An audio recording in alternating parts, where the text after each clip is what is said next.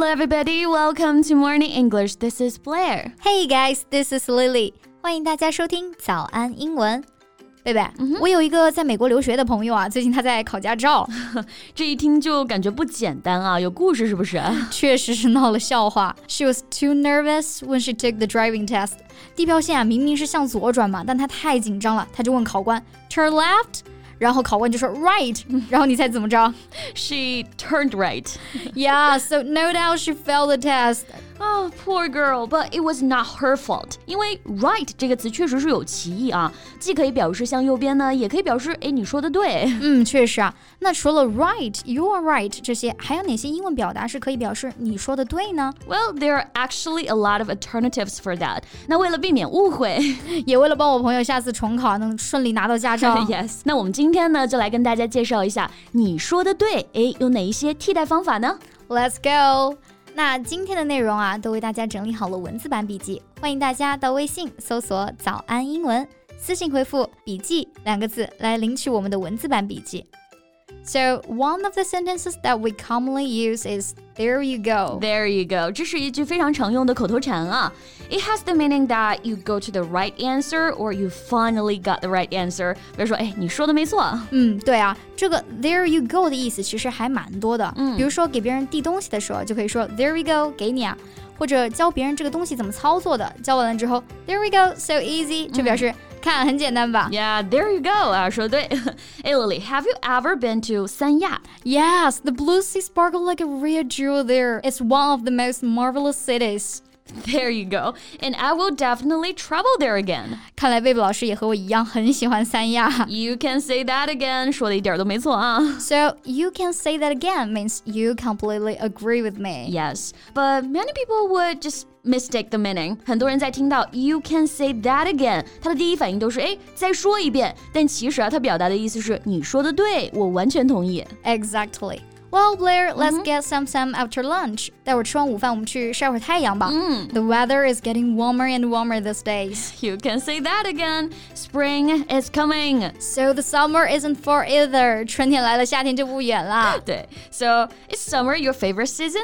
I will say I love summer. 我最喜欢的就是夏天了。Me too. 哎，刚刚还说到了一个 I'll say，其实呢也是一种表示赞同，你说的对这个意思。嗯，而且表示赞同的语气很强烈啊。嗯，The hot pot we had yesterday was delicious. I'll say. And the lemonade was good. I will say. I'm gonna order the lemonade again. It's time to treat ourselves to a cup of drink after a day's work. yeah.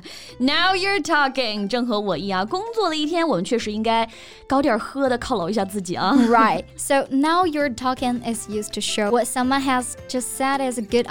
对，所以听到 now you're talking 哎这句话的时候，大家千万不要理解为是你正在说话啊。So it will make people laugh off their head，会让别人笑话的。没错。Then let's see some examples that we may use it. If we go shopping together and I choose a nice dress which is perfectly suitable for you, then you will say.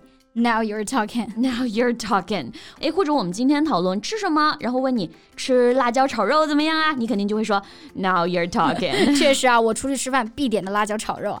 And how about going to the cinema and having barbecue this weekend? Now you're talking. 吃烤肉看电影啊，正合我意。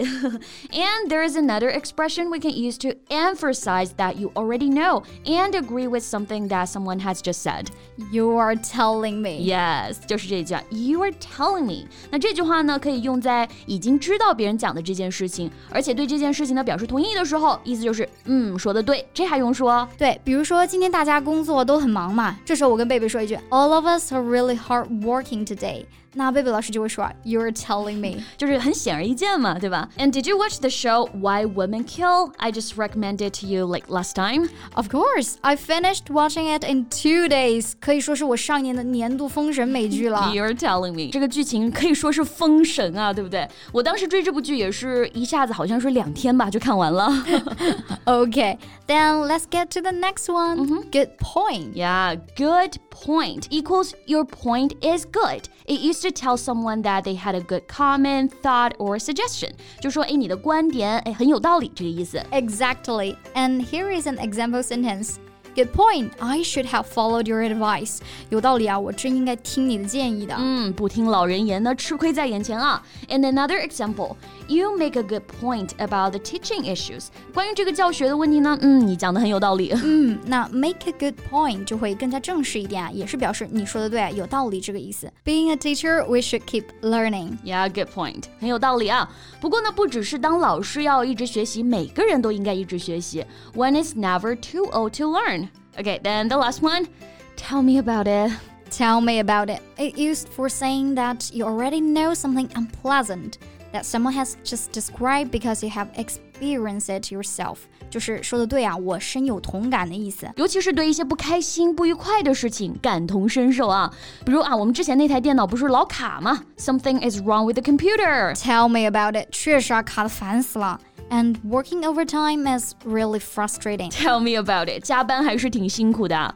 Okay, today we shared seven expressions to show one's agreement. Let's take a look. The first one. There you go. 嗯，There you go 是一句很常用的口头禅啊。这句话就有你说的对的意思。And you can say that again，完全同意。I'll say 非常赞同。And next one, now you're talking，正合我意。诶，吃火锅怎么样？Now you're talking.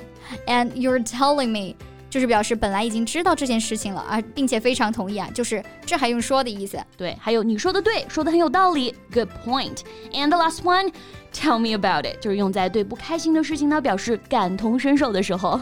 And that's all。那既然学习了这么多啊，你说的对，以后就不要只会说 right right right 了。You can say that again。